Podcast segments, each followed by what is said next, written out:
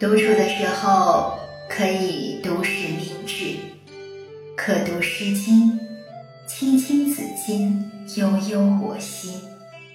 读史使人明智，读诗使人灵秀。歌德说：“才能最好在孤独中培养，品格最好在世界的汹涌波涛中形成。”独处这至美的幽静呀，借人间一点烟青色，一寸静寂。倘若能做有品之人，则不慕浮华。两袖清风，一身淡泊，自是心有桃花源，自得人间雅趣清欢。亦或困时，依在窗前的风，听几声碎碎鸟声，花影悄影绰绰。倦怠的况味里，迷龙欲睡，小憩片刻。浮生一梦，一真一假。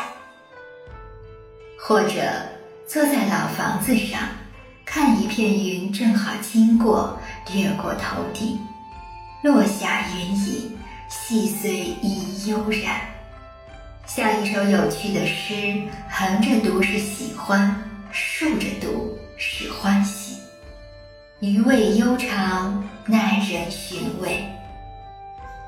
梭罗独处在瓦尔登河畔时，他说：“我喜欢独处，我从未遇到过比孤独更好的伴侣。独处的时候，在自己的天空可天马行空，可悄悄给自己插上一双梦的翅膀，可美好，可空寂，容我赊得一段岁月。”且兑换苍老的生命。但愿在无情纷扰的城市里，若能有一份不用努力的成功，那么谁还会去独处慎独，反思自己？众人皆知，城市太过喧嚣，每个人都需要有一个独处的时光，一隅之地，享受一个人的静谧。只有独处之时，才能够做到真正的反思自己。三五成群的人固然热闹，但不一定令人神往，其中快乐意在自知。